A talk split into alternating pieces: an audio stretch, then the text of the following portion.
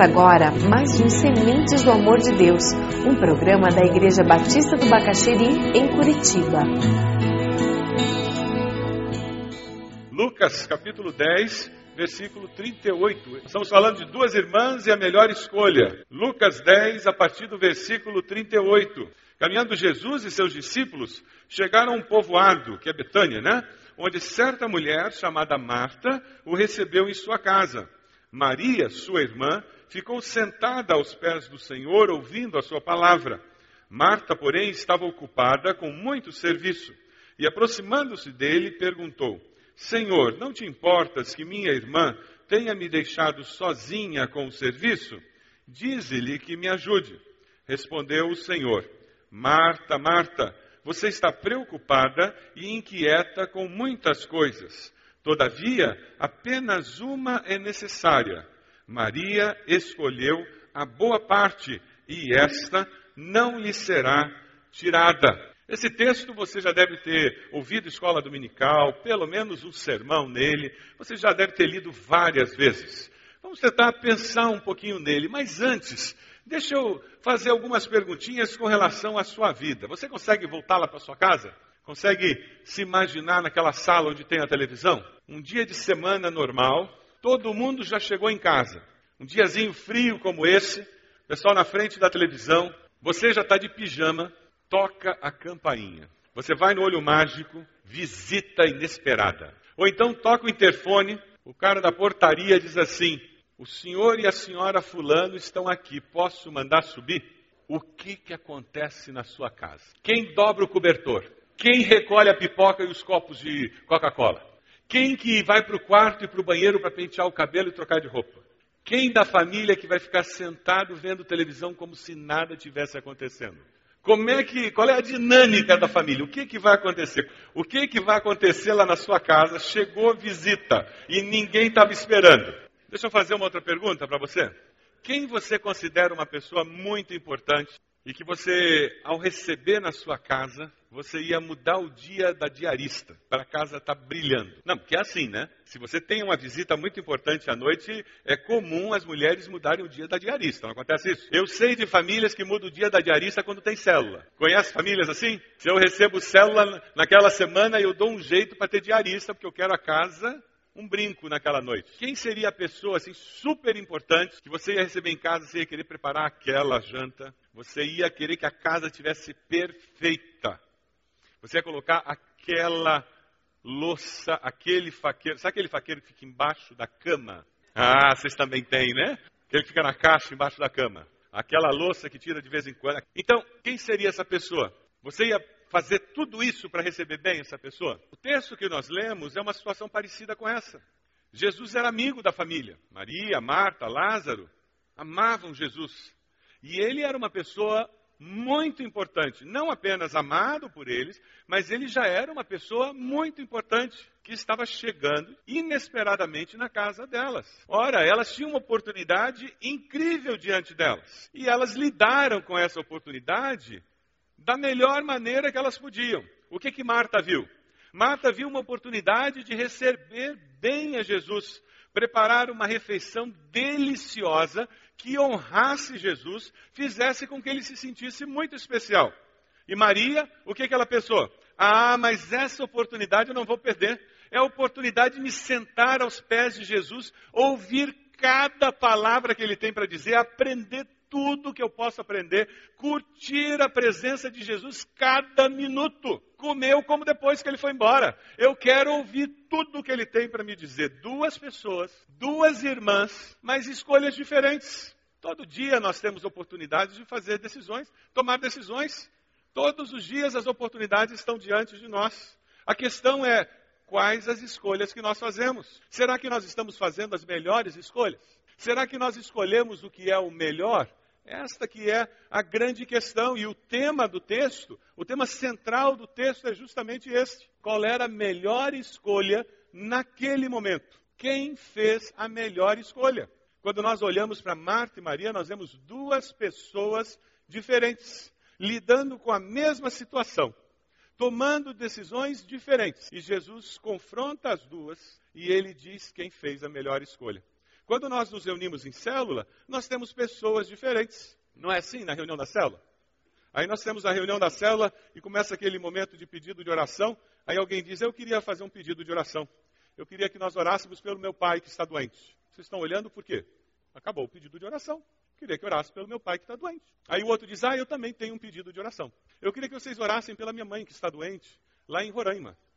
Ela está doente em Roraima, sabe? Ela mora em Roraima, numa casa linda, grande, tem um jardim enorme. Que Roraima, tudo é grande lá, sabe? Tem uma árvore maravilhosa no jardim. É a mesma qualidade de árvore que tem na rua, porque lá em Roraima é muito quente, sabe? Então eles colocam muitas árvores nas ruas para fazer sombra. E é interessante porque na cidade de Roraima, cada rua tem um tipo de árvore diferente. É muito interessante. E são árvores frondosas que fazem muita sombra. E algumas são assim, dão flores coloridas e sabe, lá em Roraima, e daqui a pouco você não sabe mais por que, que aquela pessoa começou a falar. Acontece isso na cela de vocês? Porque tem pessoas que são objetivas e tem pessoas que não são objetivas. Cada um de nós é diferente. E quando nós convivemos e nos relacionamos, nós descobrimos isso. É interessante porque quando você encontra essa situação de Marta e Maria, você encontra Jesus com duas mulheres que veem a vida de forma diferente, que tomam decisões diferentes. E você encontra Jesus de uma forma muito clara, estabelecendo um parâmetro simples para nós vivermos a vida. Nós somos diferentes, nós percebemos a vida de forma diferente, mas Jesus disse: Mas tem alguma coisa que é comum a todos. O versículo 39 é o resumo da mensagem. Se nós lêssemos o versículo 39 e entendêssemos esse princípio, nós poderíamos fechar a Bíblia e ir embora para casa. A mensagem já está dada. Veja o versículo 39, o que, que ele diz. Sentada aos pés do Senhor, ouvindo a sua palavra. Toda a mensagem de hoje está resumida nessa frase. Maria, naquele momento, ela escolheu o que era melhor. E é essa conclusão que Jesus dá ao final do texto.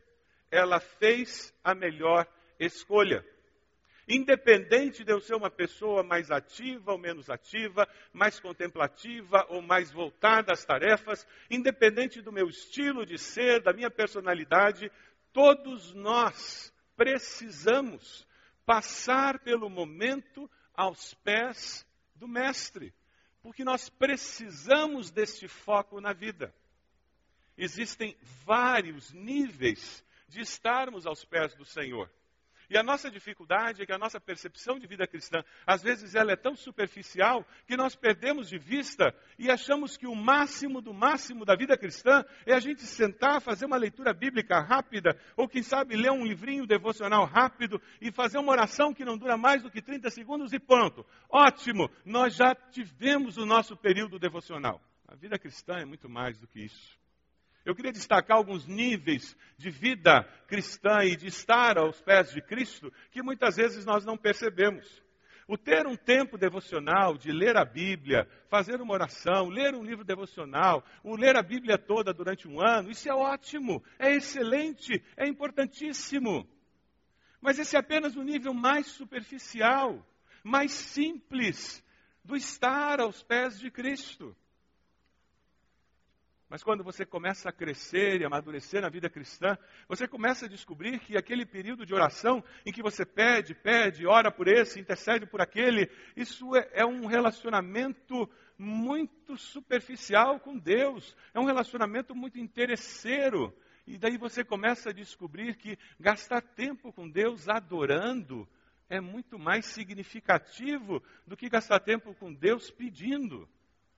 E você começa a descobrir como é bom ler os salmos de adoração, como é bom falar das qualidades de Deus, como é bom gastar tempo com Deus, dizendo que Deus é bom, dizendo do amor de Deus, da justiça de Deus. E quando você começa a ter essa experiência de derramar o seu coração na presença de Deus, adorando a Deus por quem Ele é, começa a descobrir que não precisa pedir tanta coisa a Deus, porque o teu coração está cheio de uma confiança de que, porque Deus é tudo isso, Ele certamente dará tudo e muito mais do que você precisa. E você começa a entrar num estágio de contemplação, de silêncio na presença de Deus. Quando nós falamos de uma célula que ora, Nós falamos de uma célula que gasta tempo em oração e que valoriza a oração. A sua célula gasta tempo orando? Existem células que já descobriram isso, mas muitas células ainda não descobriram. Elas amam cantar, e como é bom cantar, não é mesmo? Elas amam falar sobre a palavra de Deus, e como é bom ler um texto bíblico, conversar sobre princípios bíblicos. Algumas células amam fazer pedido de oração, e como é bom falar sobre dificuldades, e contar o caso, e as necessidades. E daí, quando chega na hora de orar, sabe o que eles fazem? Aí eles pedem uma pessoa para orar por todos os pedidos. Já aconteceu isso na sua célula? Aí oram cinco minutinhos. Já aconteceu isso na sua célula? A proposta é mudar isso. Para de pedição. E vamos gastar tempo com oração. De repente a pessoa ora já fazendo o pedido dela na oração. Porque fazer pedido de oração não é orar. É diferente. Fazer pedido de oração não é oração.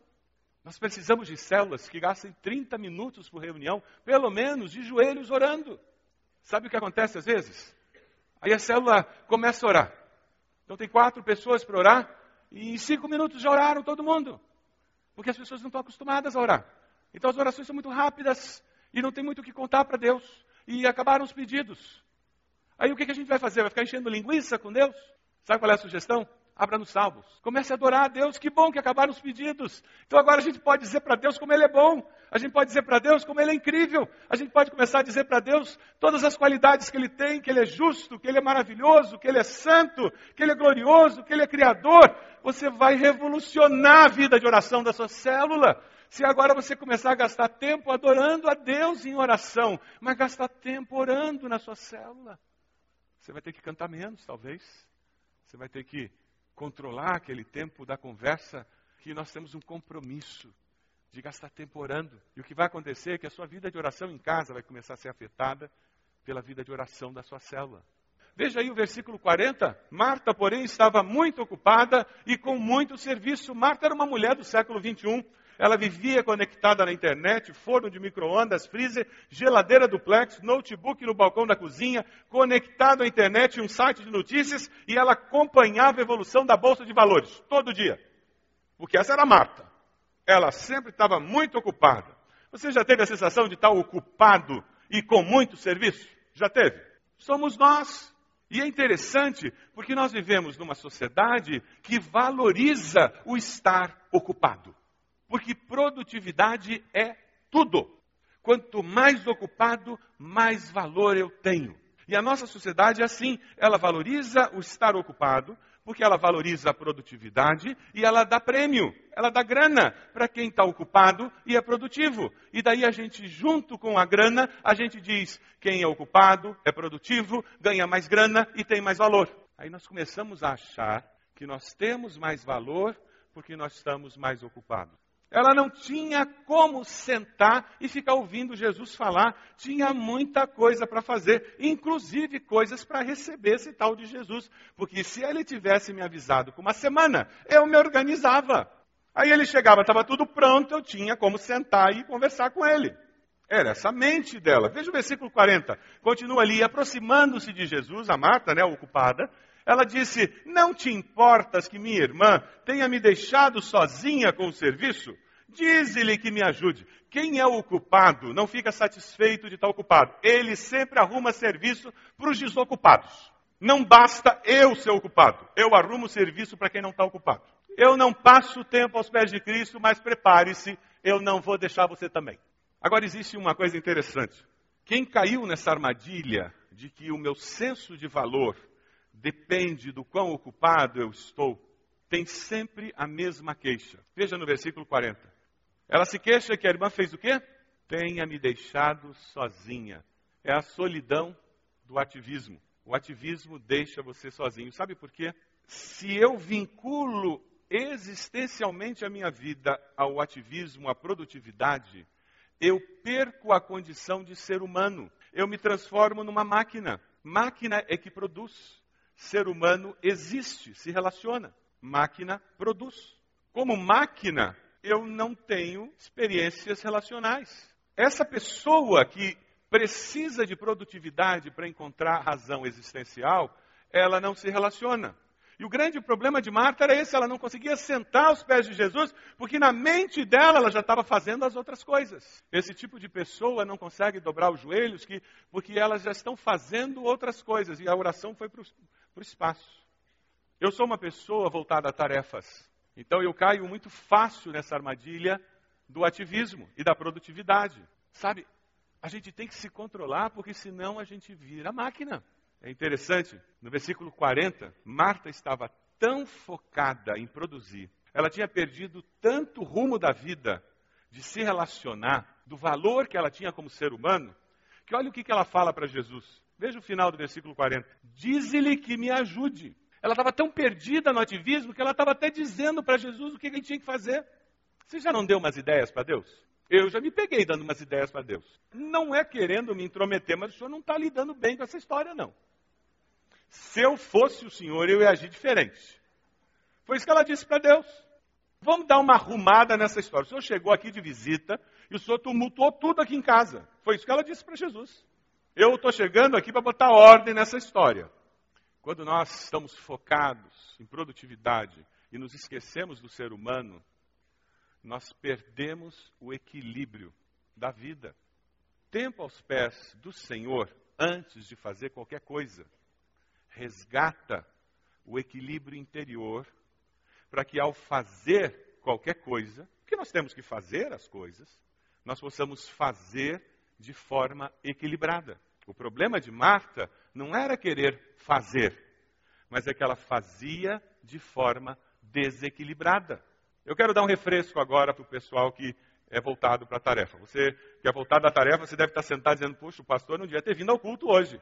O pastor só está falando contra mim, né? Deixa eu comentar algumas diferenças. Existem algumas diferenças básicas de personalidade que geram algumas tensões. E você encontra isso dentro de casa, nas famílias, na igreja, e você encontra isso também dentro das células. Eu queria destacar três exemplos de, de diferenças básicas de personalidade. A primeira delas, alguns de nós, nós vemos a vida e as oportunidades como tarefas que precisam ser realizadas. Então, eu percebo o que acontece ao meu redor como tarefas. Então, é aquela pessoa que, seja o que for que acontece, ele já viu passo 1, um, passo 2, passo 3, passo 5 para resolver isso. Já outros, quando vem uma situação, eles percebem como relacionamento é uma possibilidade de ter relacionamento, e ele já percebe o que pode acontecer, e se isso acontecer, e se fizer isso, ah, vai afetar aquele relacionamento, vai afetar aquele, ah, vai prejudicar aquele, vai melhorar aquele outro relacionamento, e a pessoa já enxerga uma rede de relacionamentos. Esse aqui já viu uma lista de tarefas a serem cumpridas,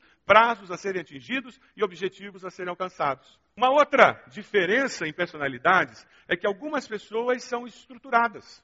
Então eles pensam tudo de uma forma lógica. Mas existe também uma outra diferença de perceber a vida, as oportunidades. Existem pessoas que percebem a vida através do tempo. São pessoas que hora é hora. Nove horas é nove horas. Então você marca as sete, cinco para as sete, elas estão na porta da tua casa. E outras pessoas, elas pensam por eventos. Você marca com elas para se encontrar, elas dizem, ah, lá pelas sete e meia, né? Quando alguém fala para você lá pelas sete e meia é evento, ela vai chegar às oito, no mínimo, porque ela não funciona com o horário, ela funciona com a sequência dos eventos que aconteceram durante o dia. Então, quando ela fecha um evento, ela começa o outro. Por isso que é lá pelas sete e meia, porque ela imaginou que os eventos vão demorar mais ou menos aquele tempo. Não existe certo ou errado, nós somos diferentes. O problema é que em determinados momentos eu crio dificuldades ou não com esse meu jeito. Então, quando eu sou adulto, eu começo a descobrir que tem certas coisas que facilitam ou complicam a minha vida e a vida das pessoas que estão perto. Nós somos diferentes e nós podemos sim ser complementares nós podemos nos ajudar e um complementar o outro através das nossas diferenças. Uma pessoa tremendamente estruturada pode ser abençoado por um irmão que é flexível na célula. Uma pessoa tremendamente flexível pode ser abençoado por alguém que é estruturado, ajudando a organizar. Você já imaginou um líder de ministério flexível, de evento, liderando alguém estruturado numa reunião? Relacionamento, ele faz uma reunião. A reunião foi uma delícia, nós conversamos sobre vários assuntos. Foi muito bom, todo mundo saiu com o coração aquecido, todo mundo falou o que queria falar na reunião. Foi muito gostoso, nós discutimos sobre o que nós gostaríamos de fazer na área do ministério. Nós terminamos com um momento de oração muito gostoso, e daí o estruturado que está ali sai dizendo: Mas quem vai fazer o que e quando?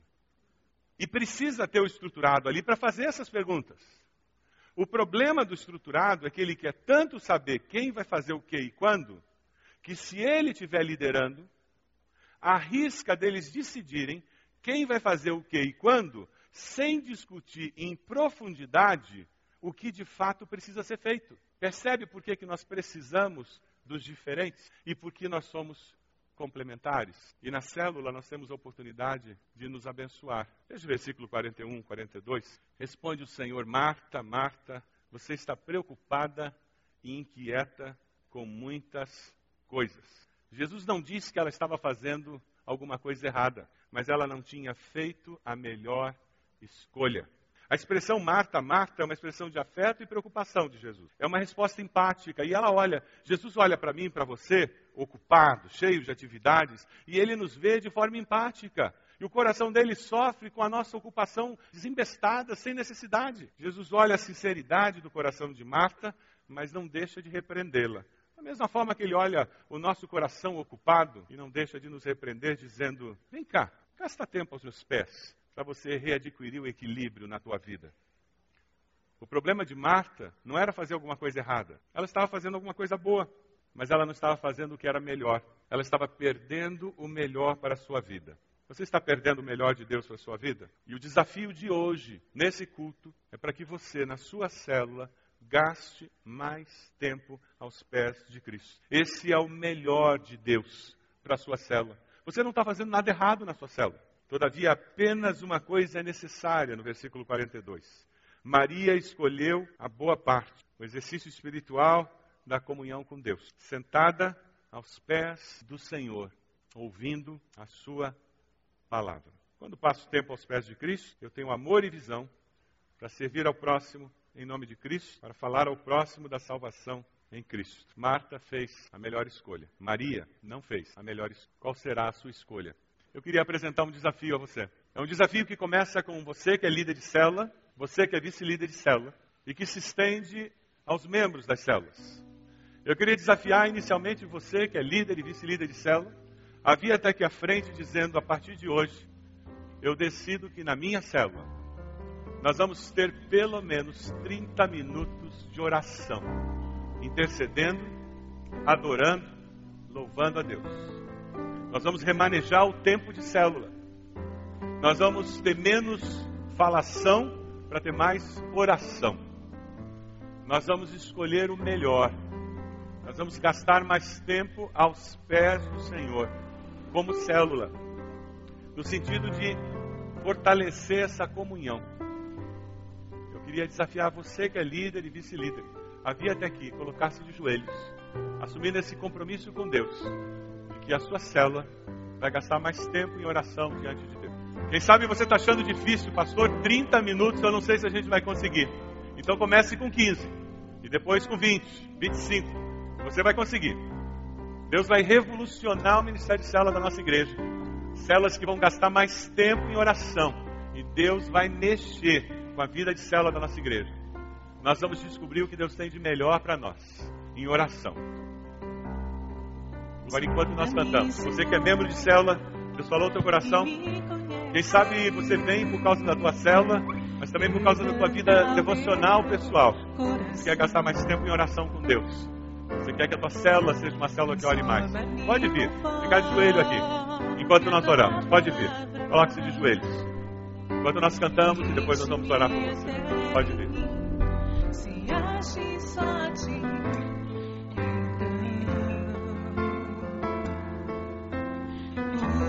Usa-me, Senhor. Usa-me como um farol que brilha à noite, como monte sobre as águas, como abrigo do deserto, como flecha que há acerto o alvo, quero ser usado